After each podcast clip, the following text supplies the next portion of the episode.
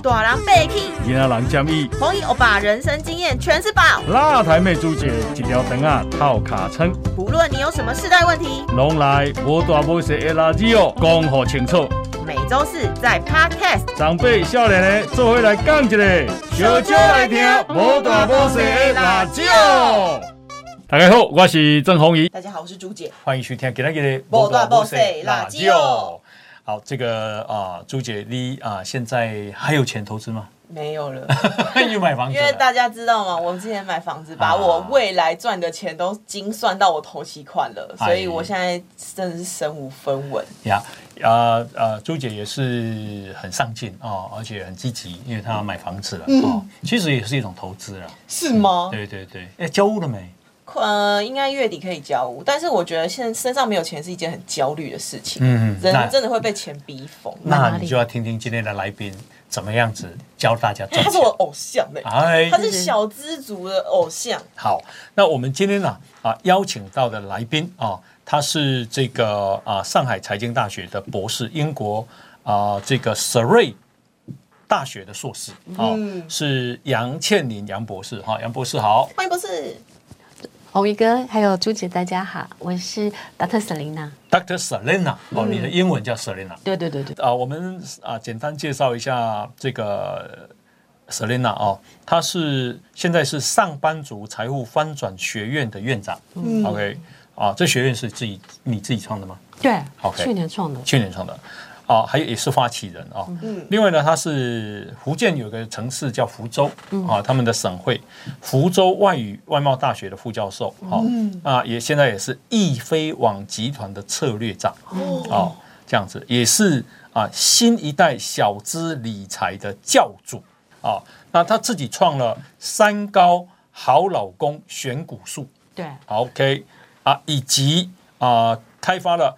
好老公选股 A P P，嗯，好 App，另外长期推广六三一理财坊，那同时为小资主啊能够聪明理财，开发了六三一理财投资的 App，好，那现在很受欢迎。好吧，我就是他 App 的用户，谢谢谢谢，真的，因为就是 Selina 有一个记账的那个 App 嘛，然后。页面很可爱，很方便，然后就是非常适合小资族。我就是为了要存钱嘛，我就觉得要先从记账开始，是是，就用他那个记账。嗯，但我之前跟你讲个小笑话，是因为他不是有个 app 叫什么三高，就是开发好老公吗？嗯哼，三高好老公之类。我之前被那个名词骗，你知道吗？不过我根本不懂股票，我看那个我以为是来介绍一下怎么挑到好的另一半。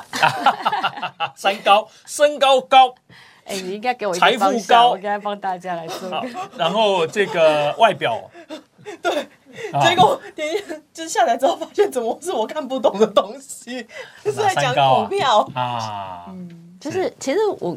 当初那个逻辑就是希望女生挑对象都会想要，比如说身高高、学历高，然后收入高。啊。但我觉得挑股票其实也可以用三高，所以我就发发明了一个，就是连续五年的直利率大于四趴，然后 ROE 大于十 percent，然后跟 EPS 大于一。ROE。大于十趴，嗯，对。然后我这样子去股东权益报酬率，对，回溯这样十年下来，其实我这样的逻辑是都赚钱的。嗯哼。然后台股一千七百档，其实大概只有五趴符合我这个好老公三高，只有几十档而已。对对对，啊，你再从那边再去挑选你喜欢的产业或公司，嗯我觉得它比较不会踩雷，这样子。哎，好，三高好老公，一个是直利率四趴，对，ROE 十趴，对，还有一个。EPS 大于一，也就是连续五年它都赚一块钱以上的公司。EPS 每股盈余对是一块钱以上。对对对啊，这样子才才五帕。对哦，因为它是要连续五年这样帮你哦，要连续五年。啊，有的公司可能今年有，明年有，没有这样子。哦，嗯，所以它捐捐具的公司，这个是长期赚钱的。嗯然后，但是赚钱他还愿意慷慨的分给股东。是。所以我觉得，就算是你没有赚到价价差，但是你每年有四趴五趴的这个报酬率，然后你只要。领到的配息不要花掉，再投入。是，我觉得长期以来你都可以打败大盘，或是专业经理人这样。好比选好老公重要。对对对，是是是。我自己对，好老公会老啊。对，好股不会老。对，因为我常常常觉得一件事，因为我从小是单亲嘛，我从小就体会到就是。从小是单，你妈妈的。我从小就是没有爸爸。OK。然后我妈就一个人抚养我们三个长大。嗯。所以我从小有个很深的体验，就是。就是男人会变心，嗯，但是房子最安心，最最最忠心啊，所以房子不会变心。对，所以女人一辈子一定要有自己的一间房子，跟女人一定要有钱。嗯，我觉得幸福不是男人给你的，是你自己就可以给自己的。对对对。那现在有老公吗？有有有。一讲这我就不好意思讲。啊？为什么？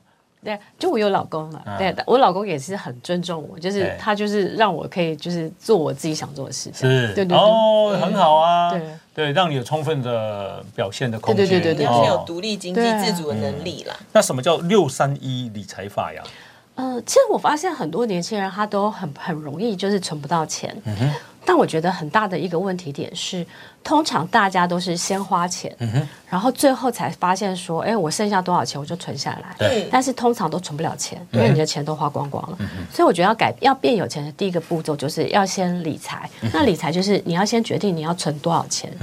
那所以我觉得六三一的意思就是说，你薪水的百分之三十要存下来去投资或理财。假定我月薪五万块，对，百分之三十就一万五，对，那你剩下的六成才能花在十一住行娱乐，所以你如果是五万块的六成就是三万块，对，那你每个礼拜就只能花七千五，所以你就很知道说我只能花这七千五，所以我的 A P P 非常有计划的规，我的 A P P 其实就帮助你就是。就是你只能花这七千五，他每个礼拜会提醒你，你比如说你超过了，对不对？他会提醒你说，哎，你超超超过了，对，超支多少？他就会，你就会知道说，我我是有计划的花钱，但是我我在花钱之余，我是先决定了我要存下多少钱去投资。哦，其实其实行为是一样的，但是你的先后顺序不一样，对对对，差这么多。因为因为我发现就是。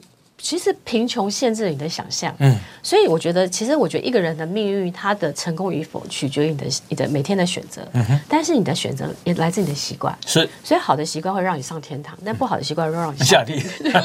所以所以所以重点在于是说，你可不可以先养成一个习惯，就是我先决决定好我要存多少钱，是，然后我再花钱。那因为习惯不同，命运就不一样。OK，就像我，我觉得我。很多人都问我说：“为什么你可以，比如说财富自由啊，然后完成环游世界六十国的梦想，然后从一个高职女生变成财经博士？”嗯，可是其实我发现你是高职的吗？对，我是高职。哪里呀？我是松山商职毕业的。松山高商？哎呀呀呀呀呀！哎，不容易。对对，所以其实大家就会觉得说。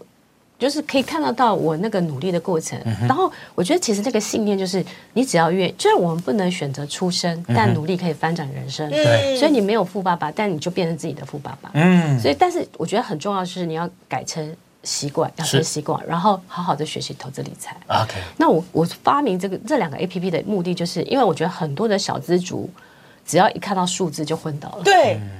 但我我常我包括我有一些明星朋友，他们就跟我说，Selina，因为包括我前阵去曼谷买房，然后我一个好朋友就陪我去，对，他是个明星，他就跟我说，Selina，我都我不懂数字，然后就是他意思说我数学不好，然后我就跟他说，你不可以这样想，我说你不要想成。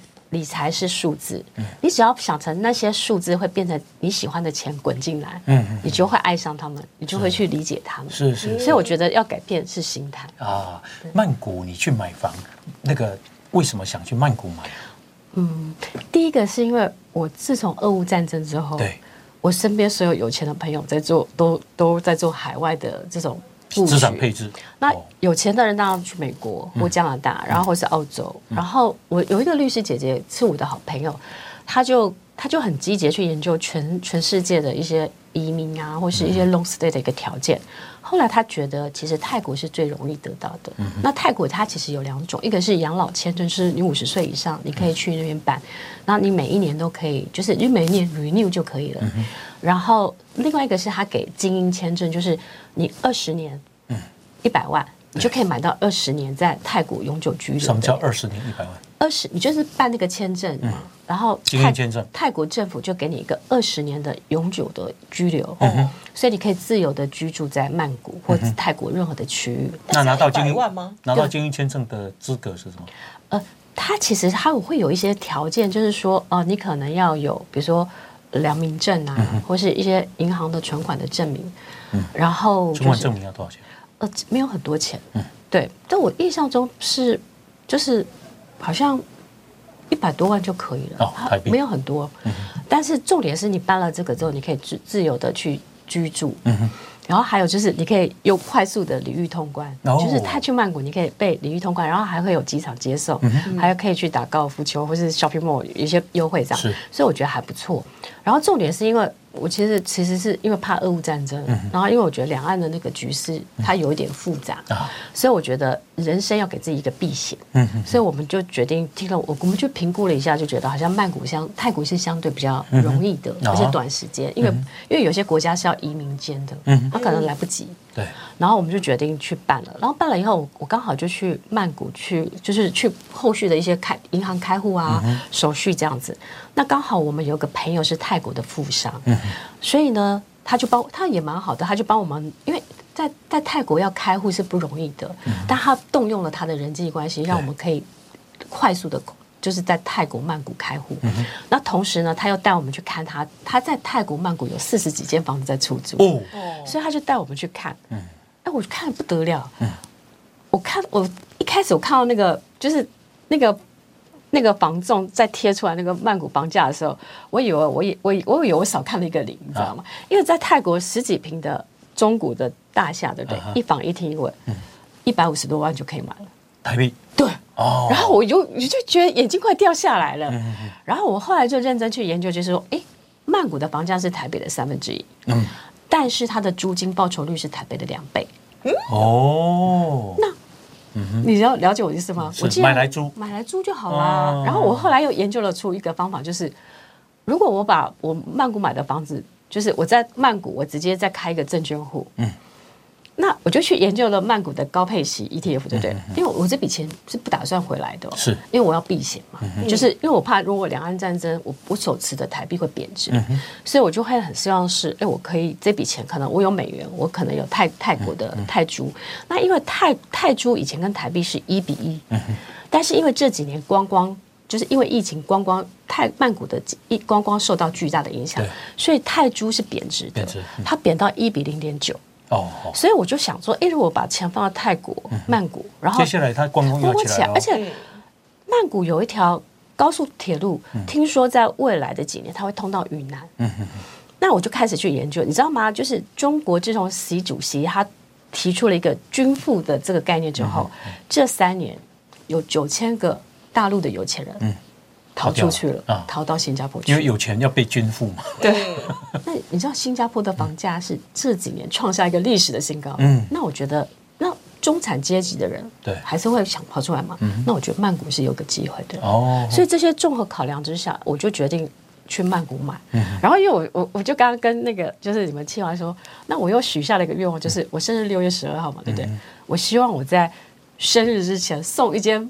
房子给我送送一间曼谷的房子给我当生日礼物，所以我就所以你买了没？我买了，买了就给你自己当生日礼物。对对对对对对，哇！然后我刚刚跟侯一哥不是分享说，那我就我就决定这笔钱不回来，对不对？那我就想说，如果我每个月收到的租金是一万五、一万七，那我那笔钱如何让它放大两倍，对不对？对，我就在我就打算我就在泰国要开一个证券户。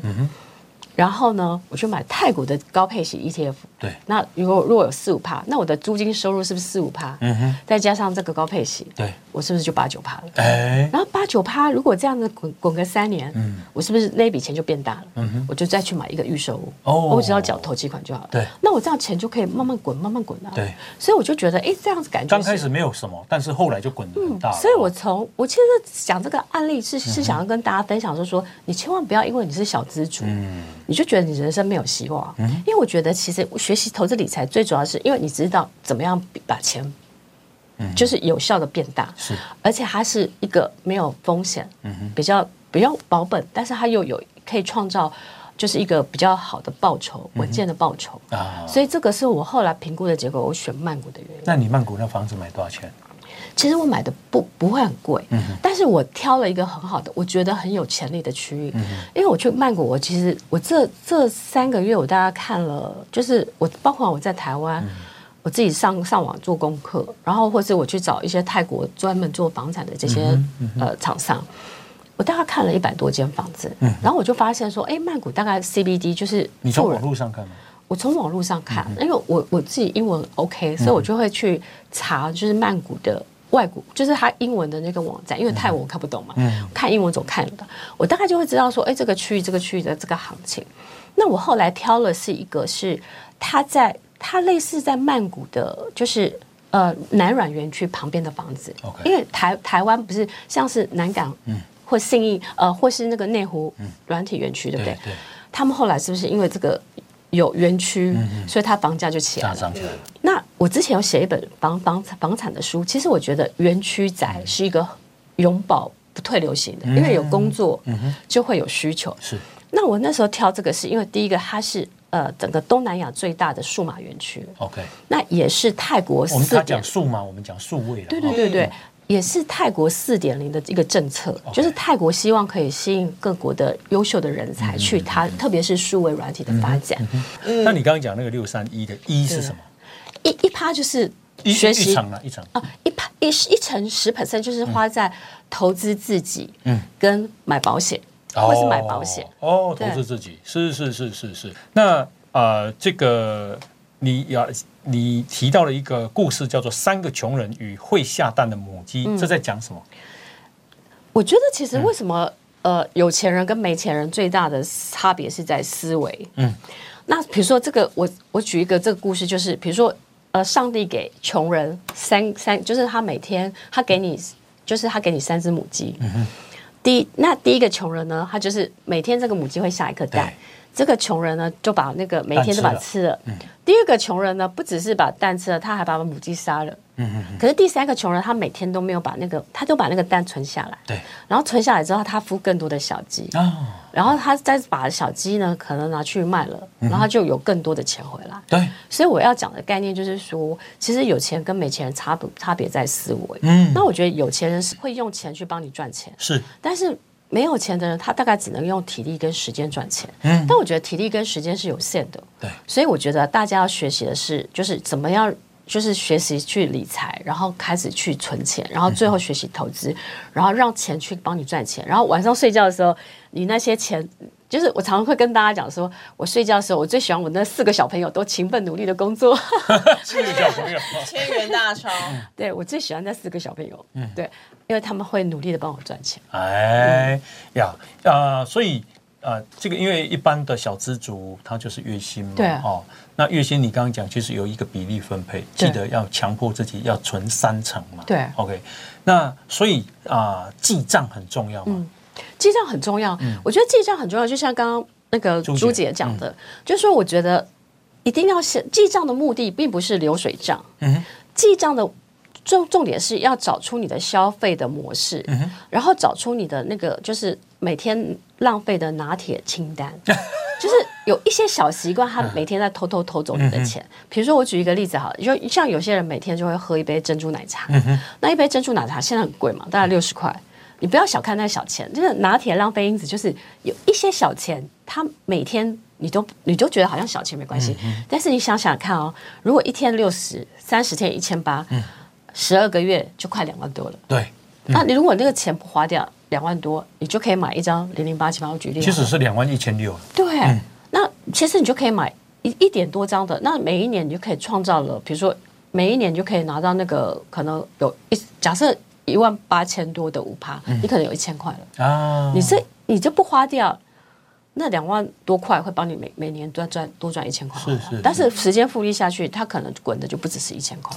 我有一天呢，在电梯里面，电视台的电梯里面，然后呢都是年轻人，嗯，那年轻人呢都手拿一杯咖啡，嗯，对，啊，右边划手机，嗯，啊，没有人在看我，这样，然后我就问他说：“哎，这咖啡多少钱？”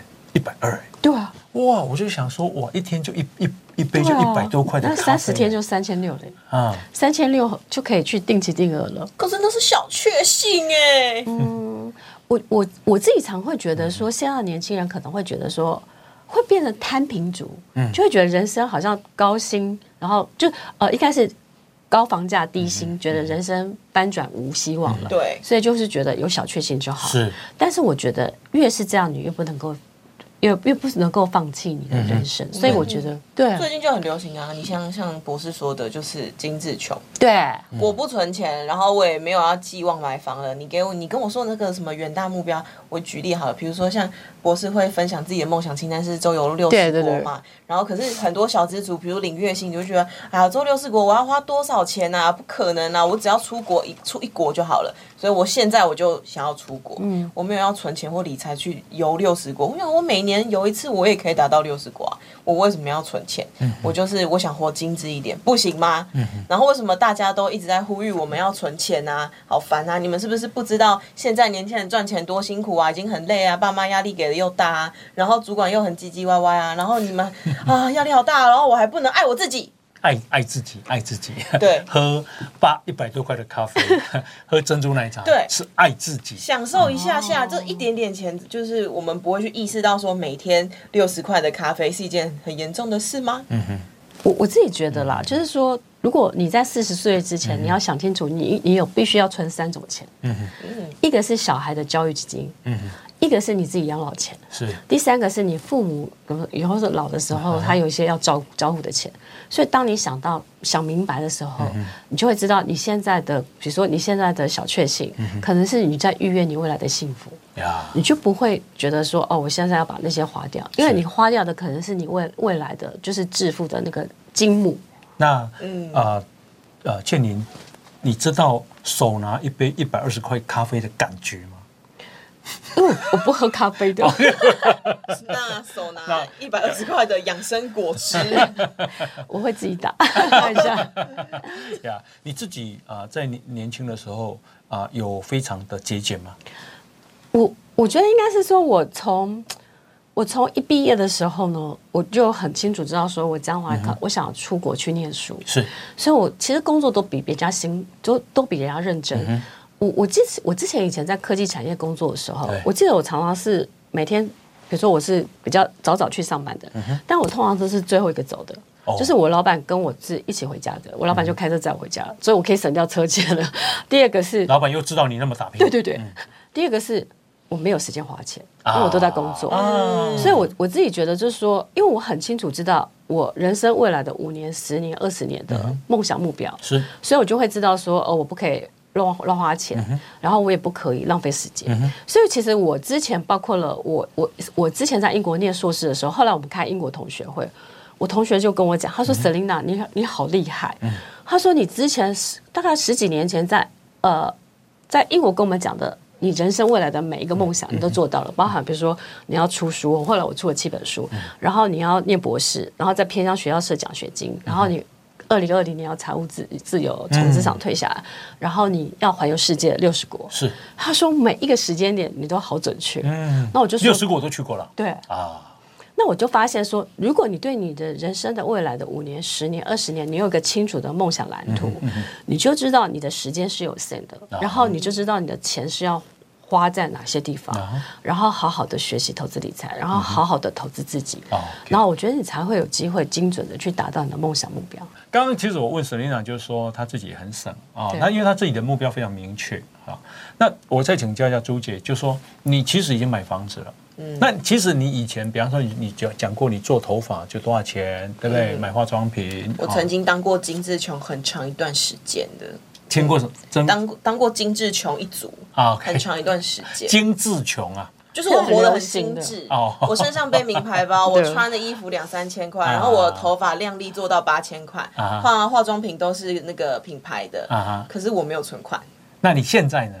我现在就是肉眼可见一点都不精致，但是我有 我有房子，好棒哦！那你头发怎么办呢？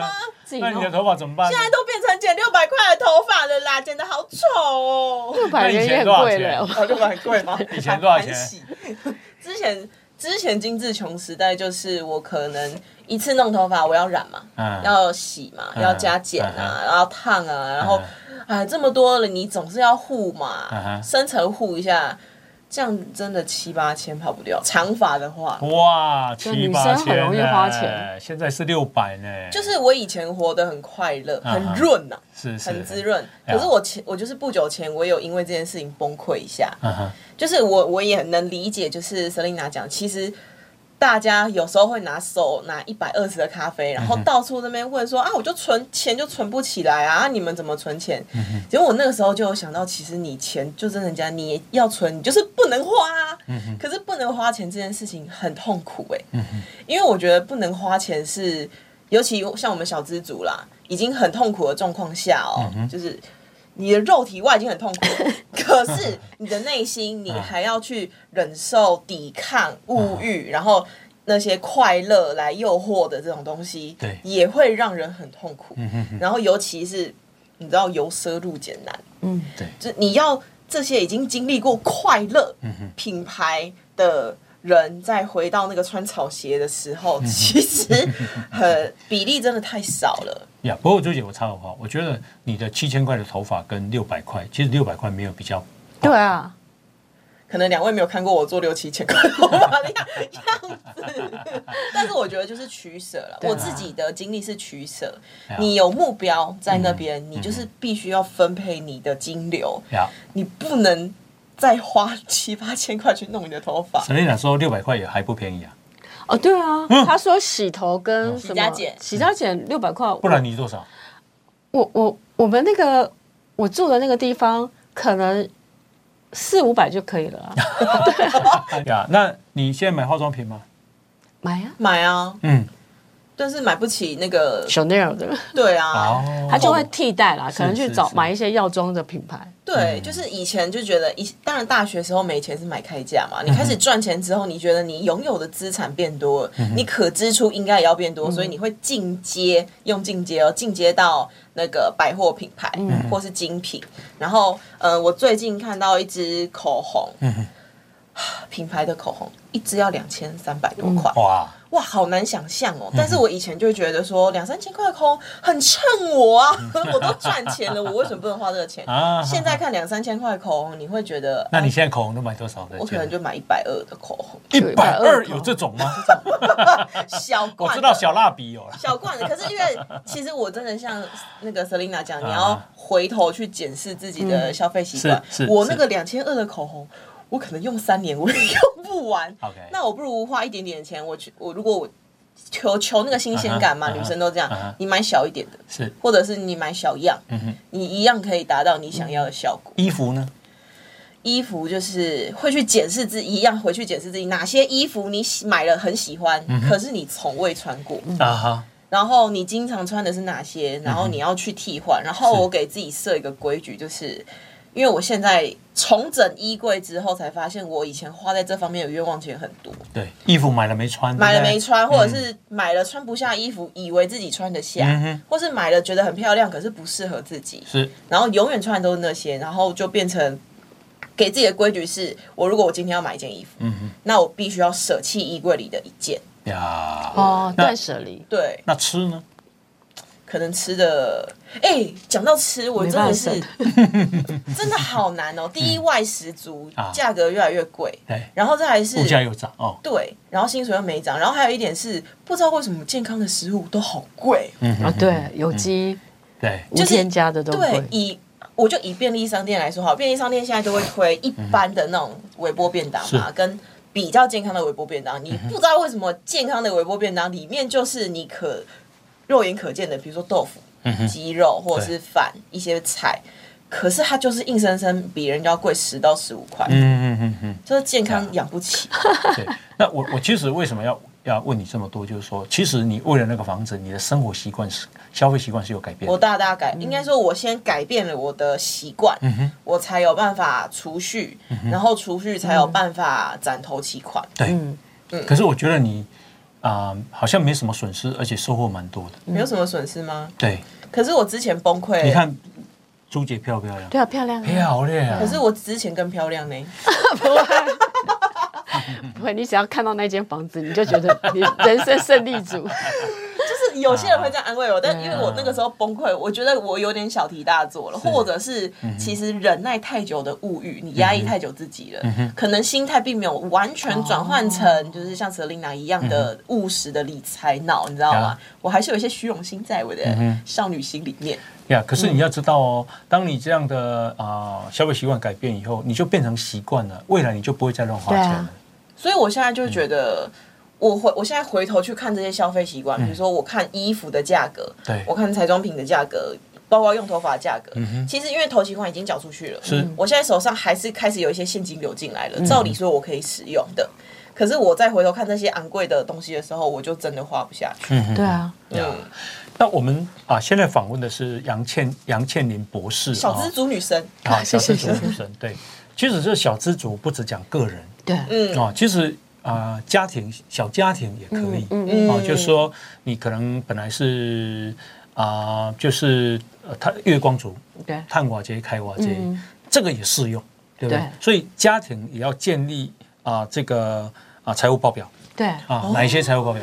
呃，我觉得其实它有两个财务报表很重要，一个是每个月的收支损益表，嗯，然后第二个是你们家的那个资产负债表，嗯哼，因为我觉得这两张表其实会让你们去做一个健康的，就是财务的见证，嗯，那收支损益表你会知道每个月你的现金流，嗯会知道说哦哪些钱你是乱花的，然后你将来可以省掉什么钱，对，那就是财财务报表的话会让你就是就是那个财务报表，它会让你知道说。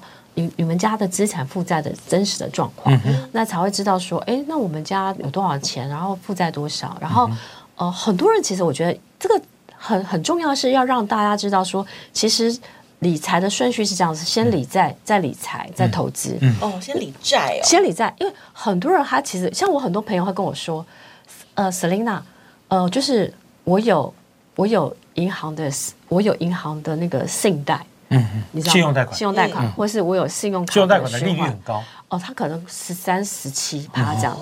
然后他还问我说：“哎，我要我要买什么 ETF 可以有六趴、七趴？”嗯，那我就说：“宝贝，你先去还那个债。”对，你那个十三趴跟六趴，嗯，你你当然你先还债，是是是是。可是很多人不知道，嗯，所所以你知道，就是你你要理财之前，你要先理债，嗯哼，而且利息高的你要优先偿还，嗯哼，所以其实。经过这个见证之后，你才会知道说，比如说你家里有有有信用贷款，嗯，这些你就要优先偿还。嗯哼，那就像像是一般的房贷或学贷，它的利息比较低，所以你不一不一定要，你就学贷很低啦，学贷不到一趴吧。嗯，现在可能会随着去调这样，但是你只要正常缴息就好了。是，但是你的信贷啊，或是甚至有些人就是比如说信用卡在循环利息什么，你一定优先偿还。是，对，信用卡利息现在很高吧？嗯，多少？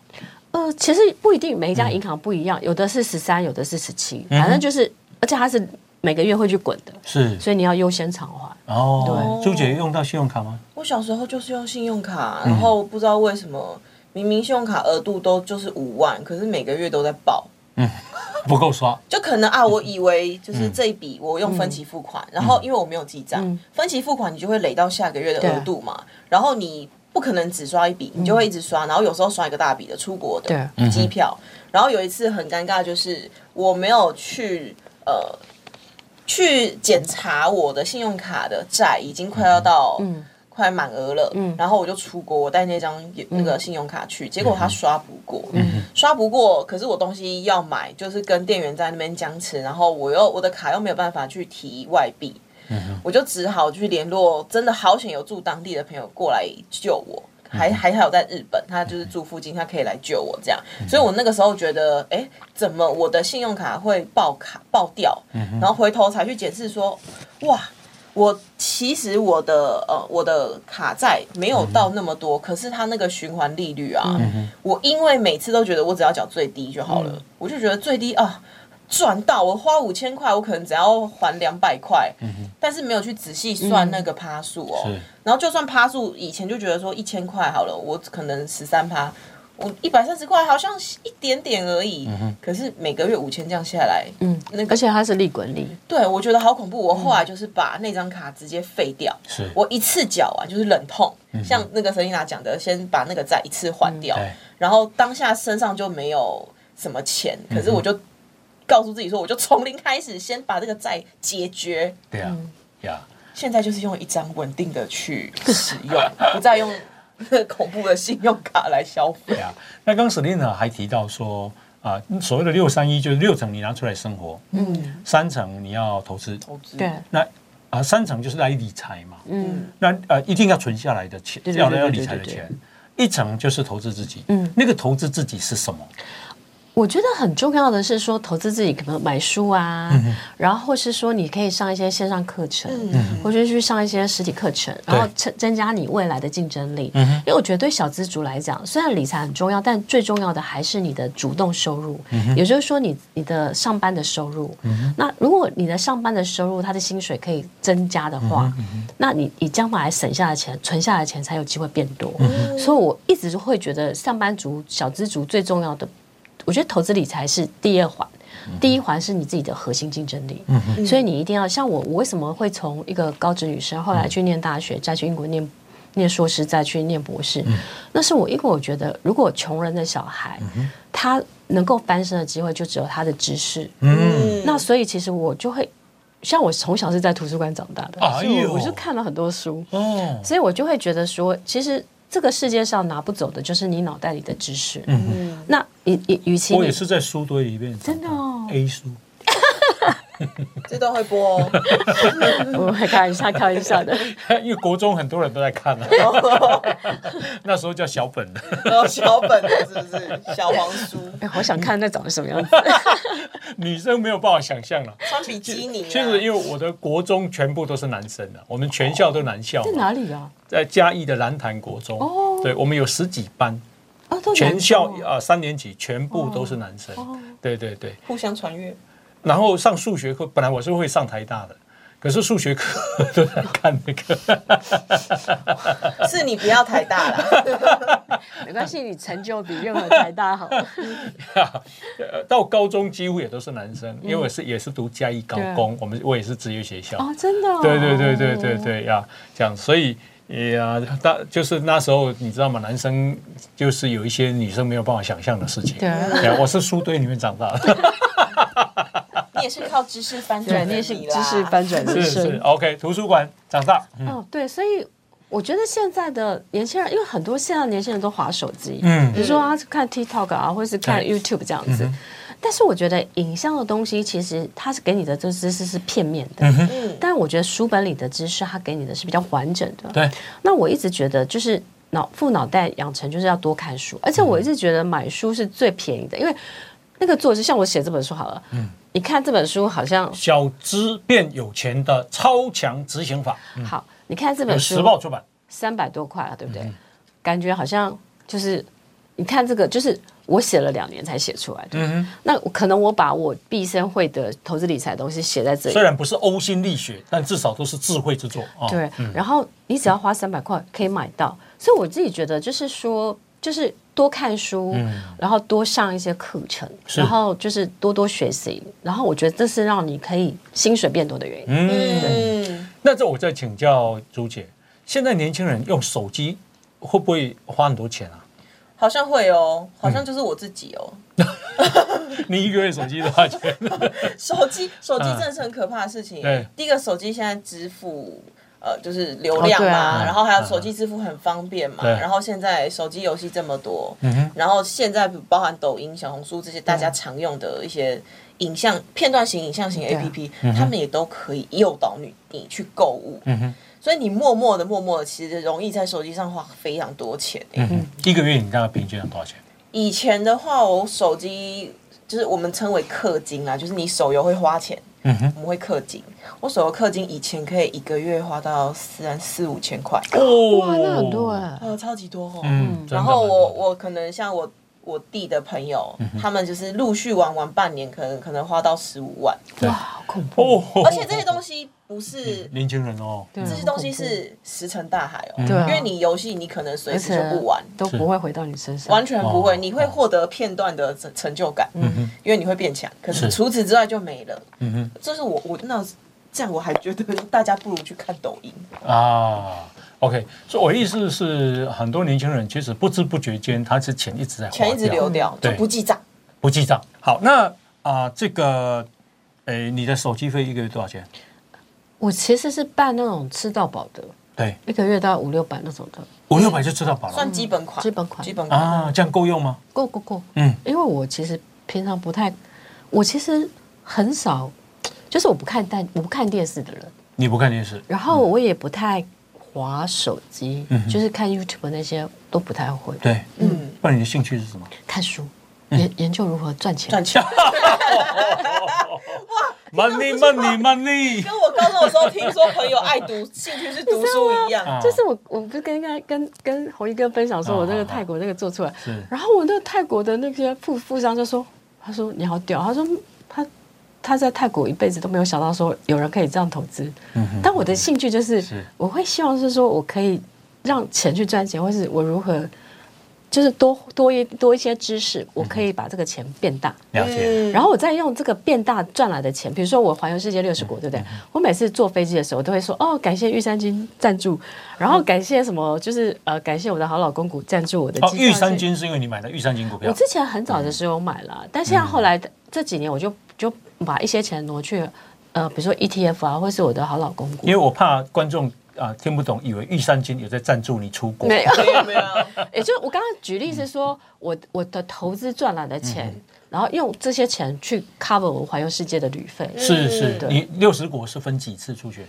其实我大概二十几岁就开始去旅行了，因为我的两个姐姐她们在美国念书，然后他们大学毕业的时候，我跟我妈去参加他们的毕业典礼，所以他们那时候在密苏里，所以我们那时候就花一个月的时间从。密苏里应该很冷哦。嗯，可是那时候去的时候夏天，所以还好，所以我们就从密苏里，然后再到肯塔基，然后再往那个就是去纽约，然后再去多伦多，然后再飞到 L A，就是环就是已经到加拿大去了，就是一个月的时间，就是自助旅行美国这样一个多月。哇。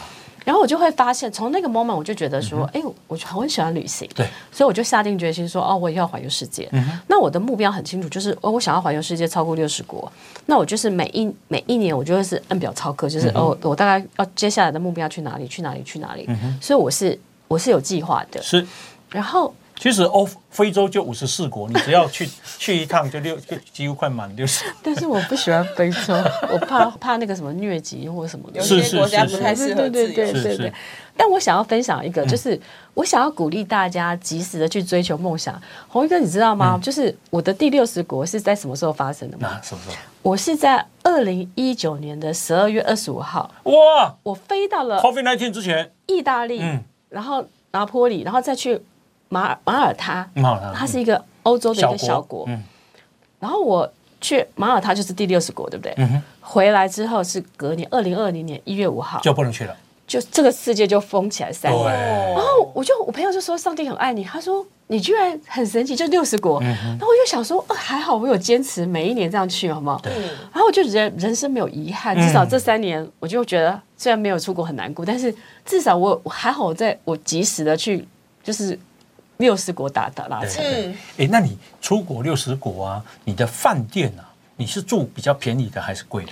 呃，我我其实我其实其实我不会特别省，嗯，但也不会特别的就是贵，嗯。那我觉得哈，我举一个例子啊，有我有一趟旅行是跟宝妈，就是曾宝仪的妈妈宝妈还有 Becky，我们一起去三个女人的慢旅行，我们从法国巴黎，然后到到意大利，然后再到呃就是这个奥地利，嗯。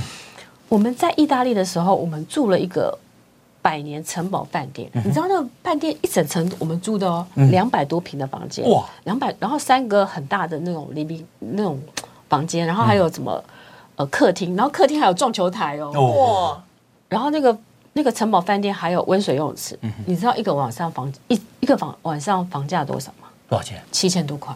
台币。嗯，这么便宜，所以我就会知道，是说，其实你只要不要嗨 C 人去，嗯，你在 L B M B 或是一些不要忘记的时候，不要忘记去的时候，其实你是可以订到很便宜的。嗯，所以我反而在台湾，我每次看到那个房价的时候，我都怀疑台湾国民所得是六万块美金吗？当然呃饭店的房价非常贵，我我有一次我我有一次看到。呃，就是过年的时候，宜兰一个五星级的温泉饭店，一宿二博，你知道它开到两万多，还客满。哦，然后我就想想说，我有时候这个钱我就花不下去，因为我知道我在国外，我可能花比较少的钱，可是我可以享受到更好的一个服务品质。所以，我我非常鼓励大家，就是说学习投资理财之后，你有机会可以出国，但出国其实不用花很很不用花很贵，其实你还是可以很好的享受。OK，那你啊。机票呢？机票其实像是坐商务舱吗？还是没有没有我我经济舱？我我其实都会做，呃，我觉得看我的状况。嗯，像我有时候身体不舒服的时候，我可能会比如说再加一点。像我之前去欧洲的时候，我可能就是加做豪金舱，可能再加比如说商三，然后或是再加一点钱做商务舱。但是平常的时候，我体力好的时候，我就会觉得做经济舱就好。因为像很多航空公司，他们像土耳其航空，或是比如说像是新加坡航空，其实他们的位置都还蛮舒服的，或者是和航这些都蛮舒服的。哦，所以就觉得不一定。而且我因为我我比较小，是，所以就还好，就觉得觉得那个钱位置是够的了，就觉得我花那个钱，我宁愿在下一次的旅行。是我曾经坐过经济舱，嚯，旁边那一个哦。大概有两百多公斤，对啊，嘿，坐得进去吗？啊，坐得进去吗？后来我有跟航空公司说，可不可以有个货舱让我住？他说说，郑郑大哥帮你升等到商务舱去。没有哦，后来让我坐在飞机外面。哦，怎么可能？开玩笑，你开始在讲座，这样讲梦话了。开玩笑啊，这个啊。啊，我们访问的是 Selina 啊，Selina 其实有罗列了，他的书里面罗列了啊，这个投资的工具，他折了很多小角胶当笔记，是是哈，有这个定存，有储蓄险，有 ETF，嗯，啊，然后还有台台湾的股市，嗯。嗯，还有 ETN 啊，什么叫 ETN 呢其实它类似就是呃，它是一个 change trending note，嗯，它是由证券公司所发行的一个类似那种凭证，嗯那它也是有追踪的一个标的，比如说它也有呃高配息的 ETN，但是它跟 ETF 比较不一样的地方是在于，它它的它没有就是这个如果下市的时候，它是不会还给你净值的，是，所以相对的它的保障就小一点。OK，对，好，那还有共同基金，还有外币的投资，还有房地产，还有海外投资，还有虚拟货币，你也投资虚拟货币吗？没有，嗯。我之前本来想要去，但是后来呢，我觉得我看不懂那个东西，嗯哼，然后我觉得好像赌博，所以我就没有去投资。对，但是我朋友他们投资很多，大概在去年那一次下来，六万多，对，跌到剩两万。我有我有个朋友，他说他投资了大概是呃几百万，嗯哼，哇，几千万呐。哦，他说最后只剩下三分之一。啊，因为六万多变两万嘛。但是我那个朋友是有钱人，所以他对他来讲只是痛了一下。哦，但是对于一般小资主，哦，那不得了，倾家荡产。所以我我是觉得，就是说，你有很多投资工具，嗯，没有必要去选择那么个高波动、对高风险的投资工具。这样是是，还有一个你叫做麻布记账，什么叫麻布记账啊？麻布记账是一个 A P P 的一个软。记账软体是另外另外一个的，像我自己有一个六三一，那马木是另外另外一个记账软体。哦，了解了解，就是有这么多记账软体，大家喜欢的。对对对。好，这个我们啊，今天访问的呢是杨倩玲博士啊，叫做小知足的理财的什么女神？女神什么指标？呀，就是啊，没有钱没有关系啊，一步一步来，我们自己翻转啊。对啊，刚开始你会觉得好像速度不快，因为你没有什么钱，又慢又。可是，对，当你越滚越大的时候，那时候速度就变快。嗯，好，好，那我们今天非常感谢啊，这个舍琳娜，哎，杨倩玲博士，哈啊，时间的关系，感谢大家的收听，哈，摩多波塞垃圾哦，谢谢，再见，拜拜。如果你喜欢摩多波塞垃圾哦这个节目，赶快分享，让更多人看见。好，记得按赞粉丝团，加入 Line，搜寻摩多波塞垃圾哦。就有我们节目的最新消息哟。我们节目在 Apple、Spotify、KK Bus、Google 这些平台都有哦。莫打摩西拉就，我们下次见，拜拜拜拜拜拜拜拜。拜拜。